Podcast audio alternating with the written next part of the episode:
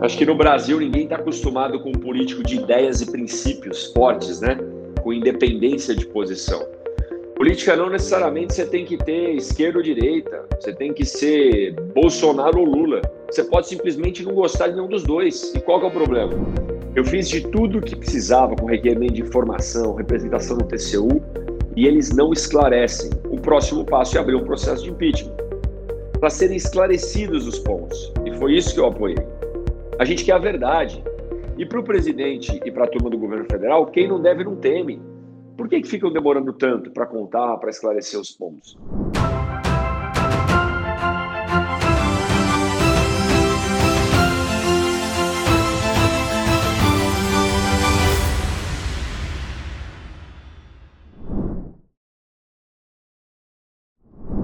Você vai conferir agora uma entrevista exclusiva com o pré-candidato ao governo de São Paulo e deputado federal Vinícius Poit. Poit é filiado ao Partido Novo e foi eleito nas eleições gerais de 2018 com mais de 200 mil votos. Ele é administrador e tem laços fortes aqui no interior de São Paulo. Confira agora no Evidenciador Entrevista.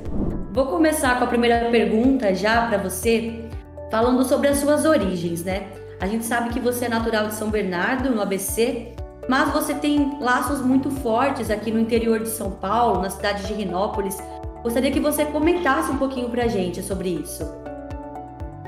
Bom, primeiro, tudo começou em Oswaldo Cruz, né? Meu pai nasceu em Oswaldo Cruz, morou até os 13 anos no sítio, estudava escola rural. E aí meu avô trocou um, um, café ali, um pedacinho de coisa que tinha, numa máquina de arroz em Rinópolis. E a minha infância foi inteira lá em Rinópolis, porque meu pai mudou para São Paulo para estudar, aí eu nasci em São Bernardo e ia passar as férias lá em Rinópolis. Então tenho uma ligação muito grande com a região. Né? Hoje eu estou viajando muito, já viajei muito, estou viajando mais hoje. E sempre que eu pego a Castelo Branco, paro no, no Rodoserve, depois paro no ali em Bauru, que era o trajeto que o Expresso de Prata fazia e parava quando eu ia para o interior. Então eu tenho uma ligação, tenho amigos, tenho parente e um carinho muito grande por essa região do nosso estado de São Paulo. Bacana. Poit, você chegou na Câmara dos Deputados com o sobrenome de renovação, né? Você fala muito sobre isso, e quem te acompanha sabe. E quais eram os seus objetivos naquele ano que você assumiu como deputado federal? E como está o seu caminho até o momento? Olha, eu, eu posso dizer que está muito acima das expectativas, né, o que a gente foi atingindo. Porque quando você chega lá, você fala, meu, deve ser muito difícil começar a ganhar espaço político, apresentar resultado, mas quando você chega com disciplina, com propósito, organização, metas claras, nossa, eu descobri que avança muito, até mais do que no mercado privado. Então hoje, dois anos e meio depois, projeto de startups aprovado e já sancionado pelo presidente da República, conectividade rural no campo e nas escolas, governo digital, regularização fundiária urbana, né, projetos já aprovados e sancionados fazendo a diferença na população, além da coordenação da bancada paulista. Então, realmente é um mandato de resultado, é, um mandato de trabalho duro e de ações concretas, sem ficar brigando, polemizando ou só caçando like, né? E sim trabalhando pela população. Muito bom, Vinícius. E você ficou muito conhecido através das redes sociais, né? E você continua compartilhando passo a passo todo o seu trabalho. E com isso, você fica sujeito e exposto a alguns questionamentos, como um que nós vimos recentemente de um seguidor que comentou o seguinte: um dia bate de um lado, outro dia de outro, né? Se decida. E aí isso chamou a nossa atenção e gostaríamos de dar a oportunidade para que você falasse, afinal, qual é o seu lado político, de que forma você se posiciona. Acho que no Brasil ninguém está acostumado com um político de ideias e princípios fortes, né? Com independência de posição. Política não necessariamente você tem que ter esquerda ou direita, você tem que ser Bolsonaro ou Lula. Você pode simplesmente não gostar de nenhum dos dois. E qual é o problema? Você pode ter as suas ideias, a gente não pode ter político de estimação, não pode é, ter cegueira, sabe? Eu vou seguir alguém sem me importar com o que ele está fazendo. Ou vou votar num projeto, não olhando para o projeto em si, e para os efeitos do projeto, mas sim para quem fez o projeto. Não é isso, gente. A gente tem que fazer uma política de resultados. Então, os meus posicionamentos, eles são meus, são princípios e valores que as pessoas acreditaram quando eu me comprometi. Se o presidente Bolsonaro tomar decisões que eu não concordo, que vão de encontro aos meus princípios e valores, eu vou criticar e ser contra. Agora, quando ele toma decisões que eu acho positiva, e, e, positivas e que estão alinhadas comigo e com as pessoas que acreditam em mim, como privatizações, o marco legal da startup, né, a questão da conectividade, aí eu vou ser a favor. É isso é ser independente. Então, o pessoal, ah, está de um lado, uma hora está do outro. Não, eu tenho um lado, que é dos princípios e valores que eu me comprometi com as pessoas. Esse negócio de base e oposição a qualquer custo, para mim, não faz sentido nenhum. Muito bom. E você acredita que o acesso à informação que temos hoje seria talvez a causa da polarização? E você acha que isso pode atrapalhar as eleições do ano que vem? Olha, as mídias sociais, né? Estava até botando meu celular para carregar. Isso aqui é uma faca de dois gumes. É muito positivo para a gente se comunicar, falar com a população, é, falar com mais gente com menor custo. Mas também é, polariza, né? Lenha na fogueira. As pessoas gostam de fazer meme, gostam de, de, às vezes, perder muito tempo e ficar só nas redes sociais quando a gente tem a vida real. A gente tem as coisas físicas para trabalhar também. Então, eu acho que nesse 2022 é, vai ser muito polarizada ainda a eleição. Assim como foi em 2018, foi em 2020, mas existe uma maioria silenciosa das pessoas que quer solução, que quer trabalho, que também cansou desse negócio. É tudo. Pô, não, parece que não tem trabalho. O político vai ficar o dia inteiro fazendo meme, vídeo, dando risada, tirando sarro do outro. Não, então não é para ser eleito. Eu não quero ninguém me representando assim, não. Eu quero alguém que trabalha duro, acorda cedo, pega no batente e entrega resultado, que é que eu fiz o meu mandato. Então, apesar de, de acreditar que sim, a, a, tecnologia, as coisas estão influenciando nessa polarização e no distanciamento do mundo real, a gente tem que voltar, tem que botar o pé no chão. E eu acredito que existe uma maioria dos paulistas que querem gente que trabalha e fica menos na internet.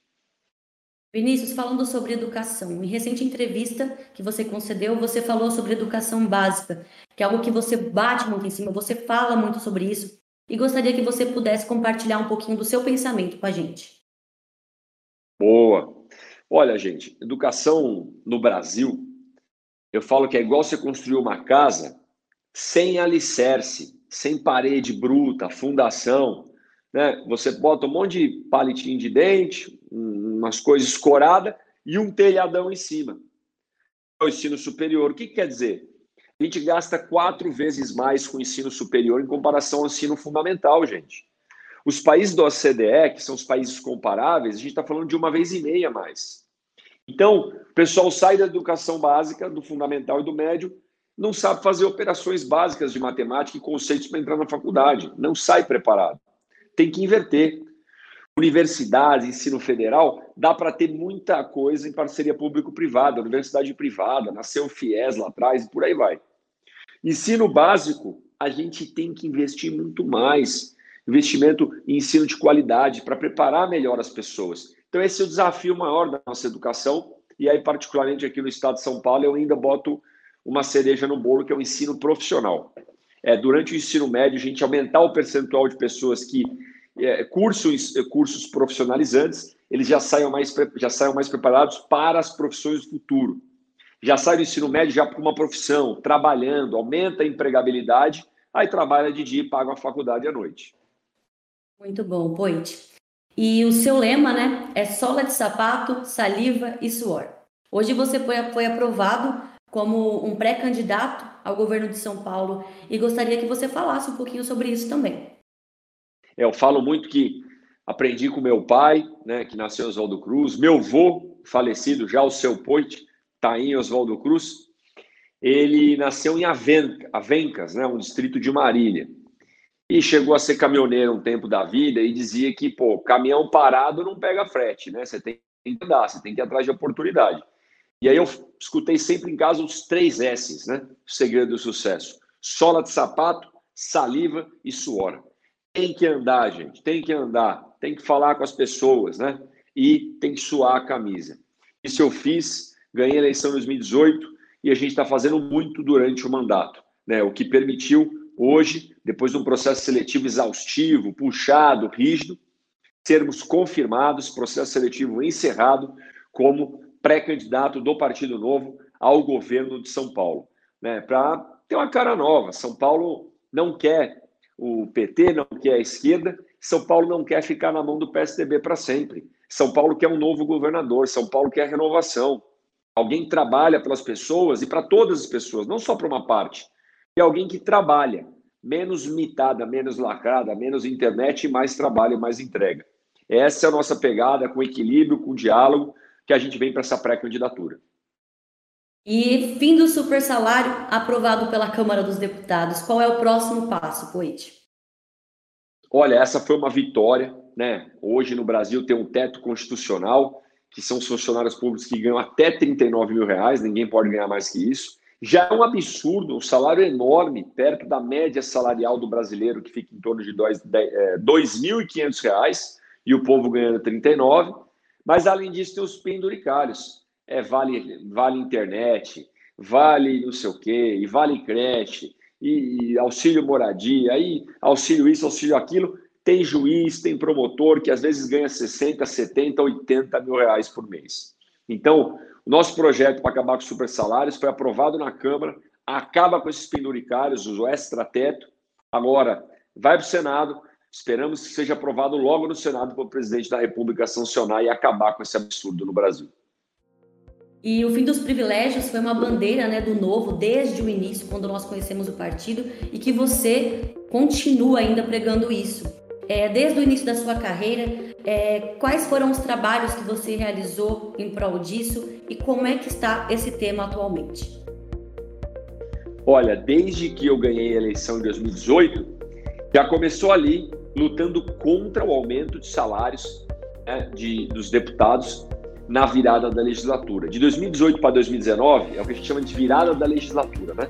Sai os deputados que estavam lá entre os que foram eleitos. E estava em curso o aumento do salário dos deputados. Toda virada de legislatura tinha aumento de salário dos deputados. E aumentar de 36 para 39 mil reais. É, aí eu fiquei sabendo disso, botei um abaixo assinado, mais de um milhão de assinaturas. O presidente Rodrigo Maia me recebeu na época, eu falei, ó, oh, só um absurdo tal, ele até concordou, mas disse que não conseguia controlar tudo. Mas depois, com bastante pressão, a gente conseguiu vencer. E pela primeira vez da história, não aumentou o salário dos deputados na virada de legislatura. Esse foi nosso primeiro combate aos privilégios. Depois a gente já foi para o fim do fundo eleitoral e do fundo partidário. Todo mundo está vendo um absurdo que é o tal do fundão de 6 bi, que é aumentado de 2 para 6. Excrescências, a gente tem que acabar com isso ainda dá tempo do presidente Bolsonaro vetar, por exemplo. Depois deu exemplo na carne. Não utilizando auxílio moradia, nem apartamento funcional, nem carro, nem motorista, nem seguro-saúde infinito, previdência especial, cortando o número de assessor, cortando o número de reembolso, e aí sendo por mais de uma vez o primeiro lugar no ranking dos políticos por conta dessa economia. Então, palavras comovem muito, gente, mas são os exemplos e as atitudes que arrastam. E a gente busca dar exemplo através do nosso mandato. Oiti, falando sobre pandemia, na sua visão, né, como político, você acha qual seria a maior dificuldade do país no pós-pandemia, na sua visão? Olha, restabelecer as condições de saúde, né, e as instalações de todos, mas no pós-pandemia, já todo mundo vacinado, todo mundo bem, sem dúvida nenhuma, restabelecer a economia, né, a geração de empregos, os empreendedores voltarem a viver, porque essa crise foi muito dura para a economia eu ando fazendo pesquisa, conversando com a população paulista, e a maior queixa é o emprego, né? ou melhor, a falta do emprego. Então, retomar a economia é onde eu mais estou quebrando a cabeça para a gente ajudar como governo e é onde mais a população está sofrendo no nosso estado. E para a gente finalizar e também não tomar muito do seu tempo, é, queria que você respondesse uma última pergunta, que é sobre o impeachment. Para você, seria um progresso ou um retrocesso? E por quê? Olha, a gente agora tem que analisar as coisas no momento que elas estão postas. É, o presidente Bolsonaro está carecendo de esclarecer muita coisa. Eu fiz de tudo o que precisava com requerimento de informação, representação no TCU, e eles não esclarecem. O próximo passo é abrir um processo de impeachment para serem esclarecidos os pontos. E foi isso que eu apoiei. A gente quer a verdade. E para o presidente e para a turma do governo federal, quem não deve não teme. Por que, que ficam demorando tanto para contar, para esclarecer os pontos? Então, o processo do impeachment ele serve para levantar mais informações e para julgar. Inclusive, o presidente pode ser absolvido. Só que ele tem que se explicar. Vai por bem ou vai por mal, mas tem que se explicar. Não vou adiantar voto, porque a gente não sabe qual será o final de um possível processo aberto. É lógico que um processo é sempre traumático para a nação, é ruim. Mas não é por isso que a gente não vai esclarecer ou vai ficar passando pano para possíveis crimes. É, não tem, eu não tenho tolerância com corrupção e nem com crime de responsabilidade. Então, esse é meu posicionamento. Torço para que o Brasil vai bem, né? Boto ali para o presidente esclarecer e peço para ele toda vez: presidente, esclareça, tire as dúvidas, quem não deve não tem. Enquanto ele não faz isso, a coisa só vai ficando pior. Muito bom. Poit, para finalizar mesmo, você gostaria de deixar alguma mensagem? Fique à vontade. Olha, eu estou muito feliz de estar aqui nesse programa, né? Utilizando, eu sempre utilizo o Zoom, o StreamYard e tal, agora pela primeira vez o Discord. Estou me sentindo moderno é, porque outro dia, quando eu descobri o que era o tal do cringe, eu falei, puxa, eu acho que eu já estou meio cringe, né?